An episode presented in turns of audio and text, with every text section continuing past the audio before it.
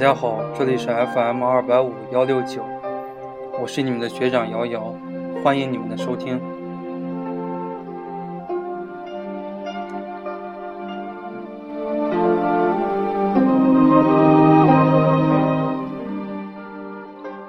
我们这期的一个主题呢，依然是考研那些事儿暑期特别节目。我们今天主讲的是“狭路相逢勇者胜”，就是谈竞争。很多同学呢，到了这个假期啊，都会报这个考研辅导班。那么呢，考研辅导班里边啊，大家坐在一个非常非常大的一个教室里边，可能有四百号人、五百号人啊。偶然碰到一个人问啊，你同学你考哪呀？啊，我考叉叉叉叉大学，叉叉叉叉专业。哎呀，同学，哎呀，缘分呀，我也考叉叉叉叉大学，叉叉叉叉学院。但是呢，反过头来又一想，哎呦，我这不就是多了一个竞争对手了吗？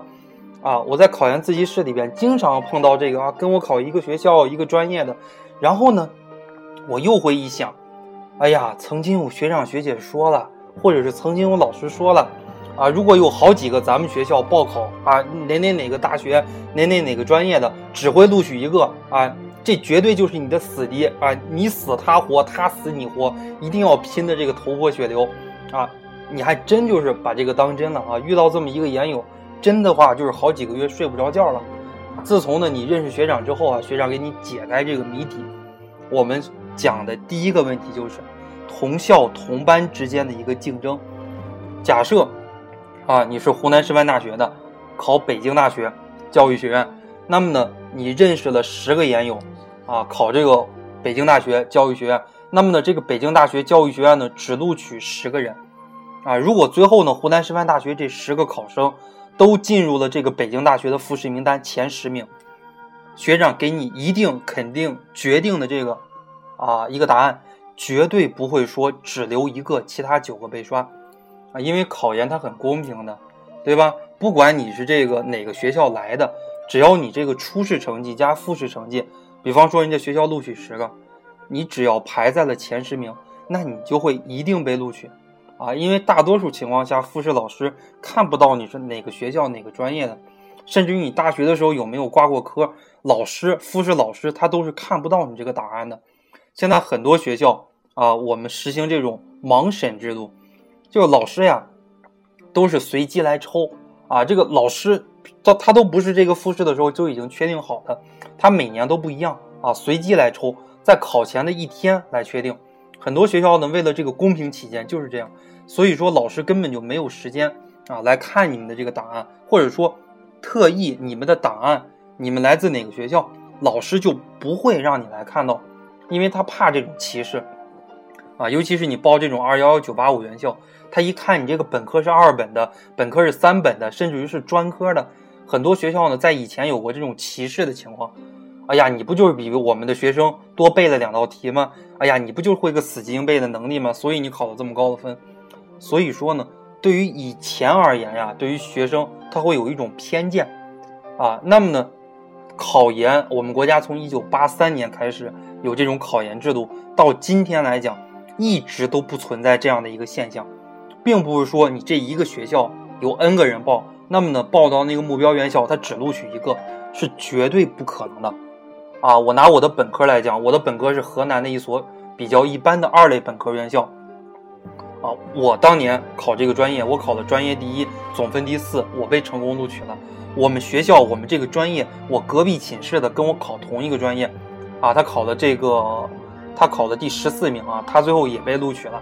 所以说，我们两个现在是一个学校一个专业，很简单啊，就告诉你，根本就不存在这样的一个情况。这是我们讲同校同班之间的竞争啊，它不会影响考研的结果，这是一个方面，也不要影响你考研的心情，这是我要说的第二点。很多同学很担心，哎呀，我就一直防着那谁，哎，那谁跟我考同一个学校同一个专业，我怎么办呀？我吃饭也吃不香啊，睡睡觉我也睡不着啊，平时跟男朋友出去玩我也一点力气都没有，我我这该怎么办呀？我就老一直老惦记的那个人。实际上他什么都不算啊，他只是犹如沧海之一粟。你要把你的眼光放到全国，你要知道啊，考这个学校这个专业的，全国每一个学校甚至于都有人报考啊。你你光把它给防住有什么用？啊，你能把全国所有学校所有的人啊，你都给防住吗？那绝对是不可能的。有很多同学就是一年啊，完全就是提心吊胆啊，非常非常经典的一个例子啊。去年我带的两个学生，为因为什么呢？因为报学长的这个全程班，我们都会加到一个群里边。有两个学生呢，他都是吕梁学院的，山西吕梁这个地方。一个学生呢，哎呀就知道了，我们学校呀也有一个这个吕梁学院的，哎呀，平时学习就比我好，哎呀也报了瑶瑶学长这个全程班，啊就就在群里边看到了，大气儿都不敢喘一下，一直防着这个啊，甚至于去人家这些自习室偷偷的去看人家，这都是他考完以后跟我说的啊，就翻开人家的这个课本。就看人家复习到一个什么进度了，一看啊，人家复习的比比自己快，特别特别着急，啊，惶惶不可终日。所以说呢，到最后啊，只考了二百九十六分，离这个湖南师大这个复试线还差了四五十分呢。他考的是学前教育，学前教育复试线去年是三百五十三分。所以说呀，不要说防着你本校本班这一两个竞争对手，坐井观天，鼠目寸光，你把你的眼光放到全国啊，你要告诉自己。防谁你都防不住，啊，在考研的道路上能控制的只有自己，啊，你把自己学习学好了，这样的话，其他人啊你都不用管。包括我自己考研的时候，我就跟自己说了，真的有对手吗？没有对手呀。为什么没有对手呢？因为我知道我会考第一呀，对吧？我考第一，你们都往后边站就行了，你们都不是我的对手啊。然后呢，你们都把我当成对手就行了啊。我高高在上，你们看着我就可以了。所以说呢，我经常跟学生讲的一句话：自信，天生骄傲，就是这样的一个道理！不要怕竞争啊！我们一段钢琴曲之后啊，我们喝口水啊，继续来讲。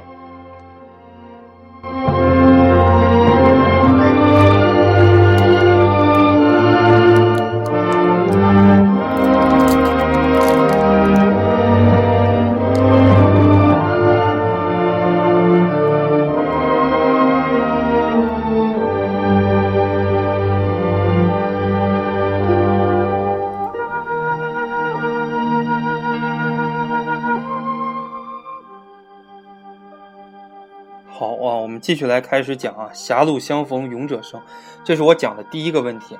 然后呢，第二个问题，我讲讲考研的一个录取比例。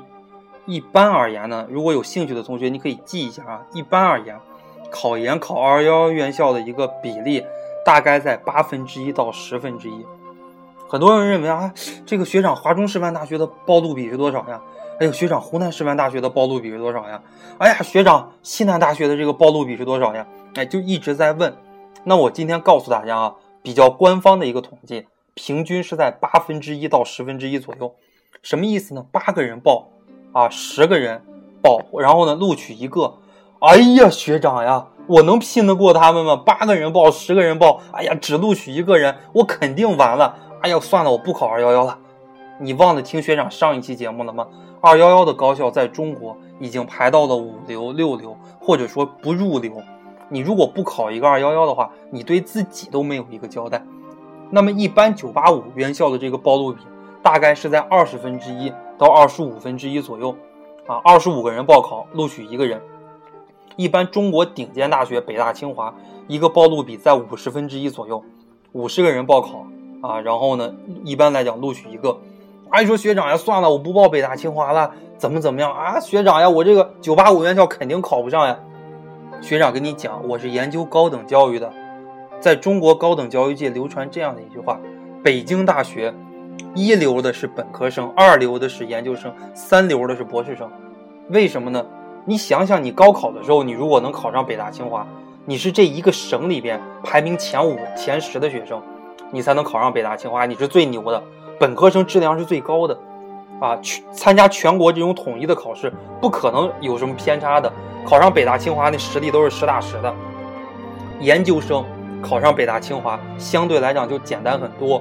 北大清华它的研究生的一个录取率比本科生要高十倍左右。啊，研究生你努力拼半年，努力拼一年，你看很多专科生、很多三本的学生有考上北大清华的很多。啊，去年我带的还有考上北大清华学科英，这考上北京大学学科英语的。啊，所以说。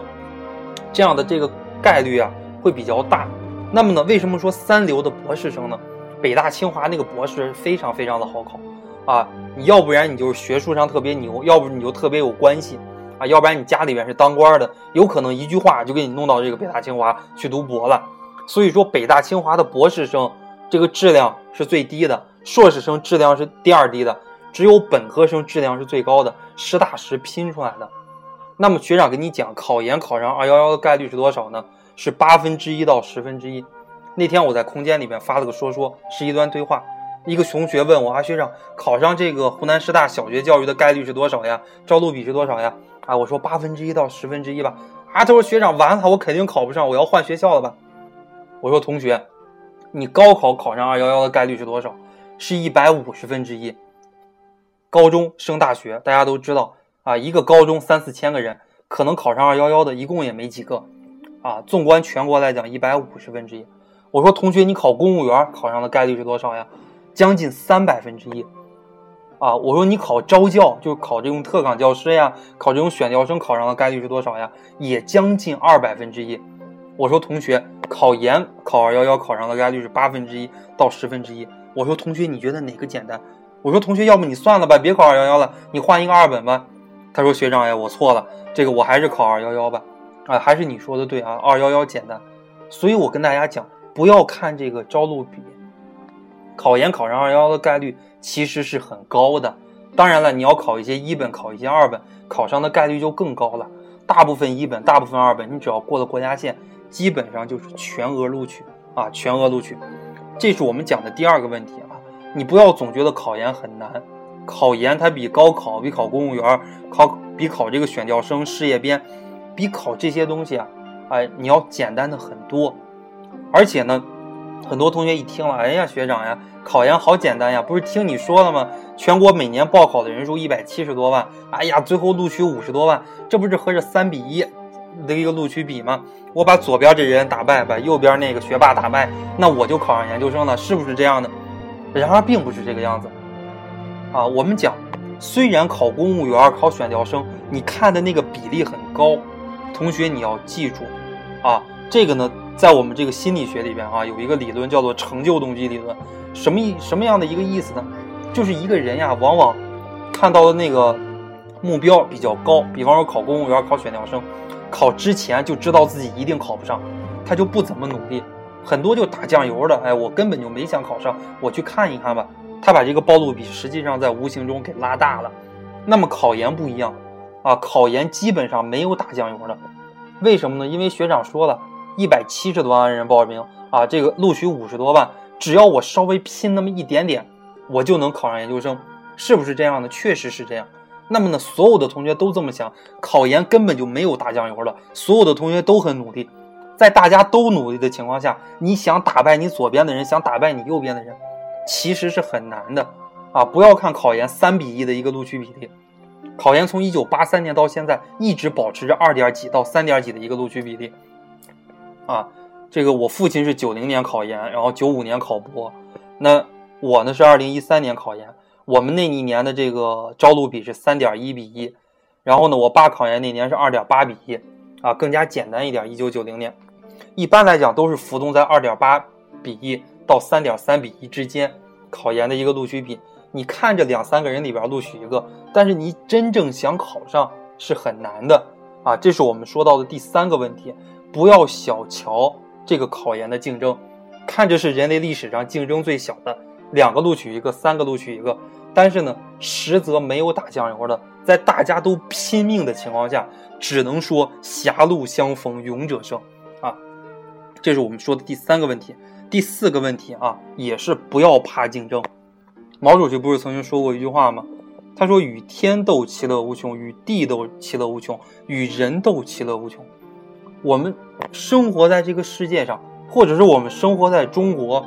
啊，或者说你的家庭条件不富裕，你没有一个好爹，没有一个好的家庭背景，你走到哪都得跟人家拼这个硬实力，因为你拼软实力啊，你没有这么好的家庭条件，你拼不过其他的人，你就得拼这个硬实力，走到哪都要竞争，而且走到哪竞争都不小，对吧？你现在送一个孩子上幼儿园，在北京这个地方竞争也很大，一年十几万的幼儿园满地都是。啊，你想进个好的幼儿园，你还得找人托关系啊。孩子从幼儿园开始竞争就很大，小学、初中、高中、大学到找工作啊，到这个升官，这这一辈子人的竞争都很大啊。你不要听的什么很多这个企业家呀，很多成功人说，哎呀，同学们，大家啊，年轻人一定要有一种无为的思想，对吧？不要那么拼，那不扯淡吗？他们都奋斗成功了，然后他们告诉你。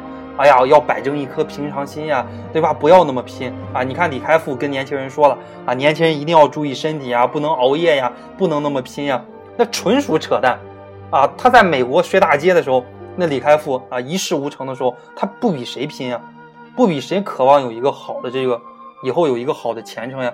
直到他当上这个谷歌的董事长，对吧？直到他现在回国，然后自己创业当上董事长。直到他得了癌症之后，他才知道，哎呀，不要那么拼，那么拼没用。当你一事无成、一无所有的时候，就是要去拼，不要怕与天斗，也不要怕与地斗，因为与天斗、与地斗都是你自己无法控制的。更不要怕与人斗，与人斗是你唯一能斗过的。所以说，人活在这个世界上，就一定要与人斗，把你身边的这些人都打败，你就成功了。但是呢，打败的这个过程需要一个正当的手段，啊，并不是说我怕他考研考过我，对吧？我给他这个水里边下点泻药吧，啊，然后呢，给他路上使个绊吧，并不是用这种狠招，啊，要正大光明的去斗，啊，当着他的面把他给斗赢了，让他无话可说，啊，这是学长的一个做人的风格。所以说呢，在这期节目的最后，啊，也是跟大家说到了，狭路相逢勇者胜，生活在中国社会。永远不要怕与其他人去竞争，这是我们这期的节目，啊，谢谢大家，我们这期的节目就录完了，在之后的几期呢，仍然会有考研那些事儿暑期特别期节目，谢谢大家，希望大家听完给学长点赞。